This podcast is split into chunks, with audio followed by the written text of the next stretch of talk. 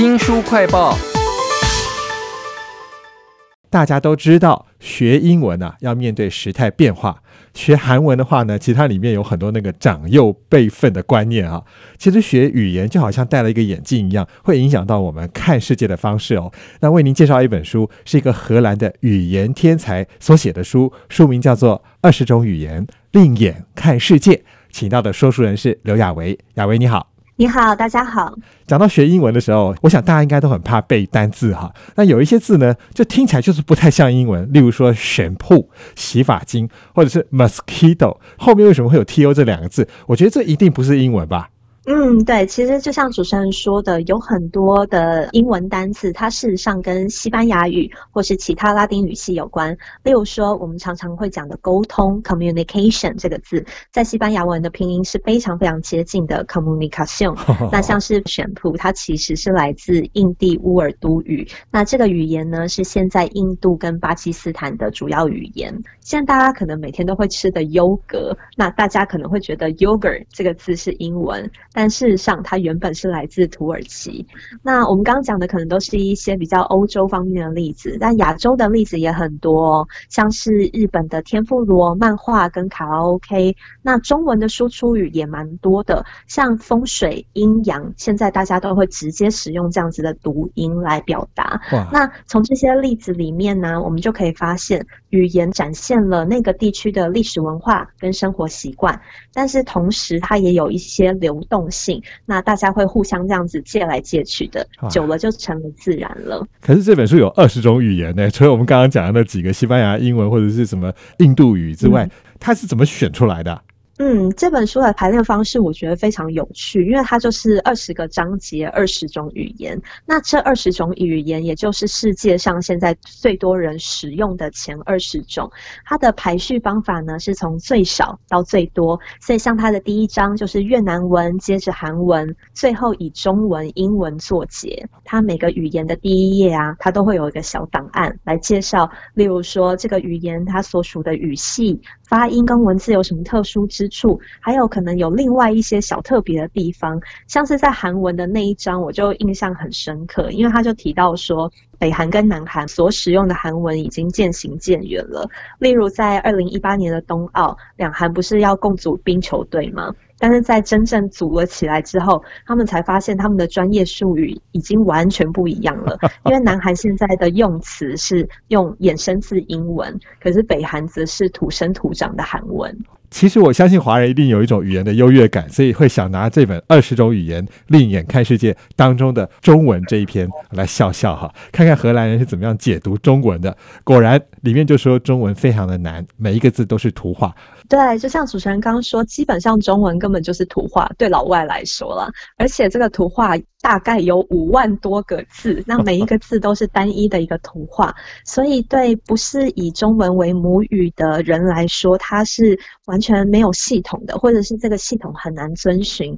以前国中的时候，大家都一定有在国文课学过象形、指示、形声、会意、转注、假借这六种造字的规则，但是对于外国人来说，可能只有象形稍微是直觉一点，所以作者呢就有提到，如果学中文的。人他可以不用学中文字的话，只需要学怎么讲，那这样子他的中文可能会更流利。可能看在华人的眼里，这是不太行的。这本书叫做 《二十种语言，另眼看世界》哈。这本书呢，有一个很有趣的一个编排方式啊，是语言的怪异指数啊。它这个怪异指数是从哪来的？嗯，其实他提到怪异指数啊，是在德语的那个章节，因为作者呢，他提到，呃，美国有一位语言学家，他用统计学做了一个关于世界语言的开放资料库。那世界语言大约有两千六百多种。那这位语言学家呢，他就用语言的特色来做统计，例如说，可能比较少见的子音，或者是代名词的性别、音韵是不是有很多的变化，或者是它的语序是否复杂等等。那最后呢，这个统计结果会得到一个怪异指数 WI。那其实中文的怪异指数大概是中等啦，但我觉得还蛮有趣的，就是英文、德文、西班牙文，甚至日文都比中文来的更怪一些。然后通常怪异指数高的都是小方言。在二十种语言另眼看世界当中，终于也有对中文的评价会比其他的语言要更好一点的啊。那这本书里还有一张图非常有意思的是，他提到的二十种语言，你去看他那个分布的样貌，哎，这个地球的半球有几块很广大的土地，竟然用的是北半球几个小国家的语言，为什么会发生这样的事情呢？嗯，对，我觉得主持人提到的这一点也是我非常喜欢这本书的地方哦。他用一个很视觉化的方式，让你知道它的分布，读者可以窥见历史的脉络，甚至是商业的足迹。那其中一个非常有趣的例子就是。其实像葡萄牙跟荷兰，我们知道它同样是大航海时代的强者嘛。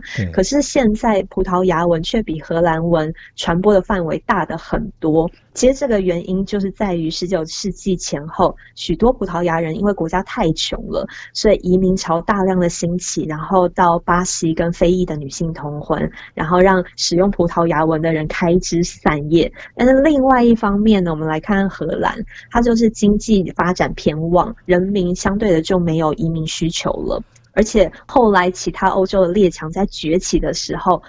荷兰人一旦输了，他就会把原本控制的堡垒跟农园卖掉，然后世界呢被西班牙人跟葡萄牙人瓜分了。美洲除了巴西，其实都是归西班牙的，然后在亚洲都标上了葡萄牙的记号，所以非常的有趣。哇，原来都是荷兰人给让出来的。那其实我身边人是没有什么在学那个西班牙或葡萄牙文，但很多人倒是在学日文跟韩文，尤其是韩国女团唱的歌啊，像是少女时代最喜欢唱上一些那个单音词的，像 G G G，，或者是像 Twice 他们唱那个呜啊呜啊，他们这种发音不太像语言呢。嗯，对，在这本书里面呢，特别提到韩文有一个非常大的特色，就是它有很多的拟态词。拟态词的意思就是用文字化的声音来模拟事物特征。那像刚主持人提到 G，我还特别去查 G G G 这个 G，其实这个单词原本是英文，它是哇，就是很惊讶的意思。哇，那我们用中文来举例一下好了，像中文里面的拟态词有呃静悄悄的悄悄，或者是有的时候我们会。会说哇，绿油油的一片。那韩语中的拟态词有几千个，然后他们都是用来 对超多的，对不对？它都是用来传达视觉、触觉还有心理上的感受。这种拟声词会让我觉得说，好像这个韩国女人她要取悦男人的时候那种用尽心力的方式。但日本也有 AKB48 这种少女团体啊，就很少用这种拟态词，感觉日本女人好像表达情感直接多了。呃，作者在讲到日文的时候，他有提到日文的文法中原本是完全没有性别的，可是当真正使用起来的时候，却是男女大不同。为什么会造成这样子的一个结果？那其实是可以追溯到平安时代。呃，当时的女性呢，必须要避开中文借来的词，也就是汉字。然后小孩跟年轻人也一样，只有成年男性才可以使用汉字。使用汉字，它是具有特权的，有点像是现在我们讲英。文有时候有人会讲到很长串的拉丁文，你就会觉得哇，知识分子，大概是这种感觉。那在当时的女性呢，她们被教导是你不应该口才很好。最理想的状态，你应该要喃喃自语，甚至是说不出完整的句子。但是当然啦，已经来到现代了，现在的日本人使用语言已经更加的中性化了。哇，这本书叫做《二十种语言，另眼看世界》啊，没有想到背后有历史、政治这些人类学，通通跑出来了。我觉得这个作者他本身也很有趣，他的文字不会很生硬，但他学了好多种语言哦。有没有属于他个人的故事呢？嗯，对，作者本身是荷兰人，然后身为语言学家的他呢，除了母语，他还精通其他五种语言，还略会十六种以上的语言。那为了这本书呢，作者还前往了河内，因为他想要学习越南语。为什么他要选择越南文而不是书里的其他种语言呢？那有几个原因，一方面是跟他原本会的语系有很大的差异，这个亚洲的语言。但是最重要的是，越南语呢，它仍然不脱类似罗马拼音。这样的系统，所以对作者来讲，他不需要学另外一种文字。他说他原本想要下下帮他打扫的阿雪，因为阿雪是越南人。有一天他就突然用越南文跟阿雪打招呼，没想到阿雪不但没有惊喜，反而有点恼羞。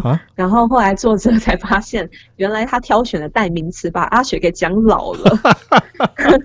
作者就讲说，这个经验让他非常深刻的体会到，原来越南文中带有一种细腻跟内涵的礼节，然后这些事情是他原本熟悉的语言里面所没有的特色。哇，其实二十种语言，每一种都有不同的特色，大家可以去看看这本书《二十种语言，另眼看世界》。非常谢谢说书人刘雅维，谢谢您，谢谢。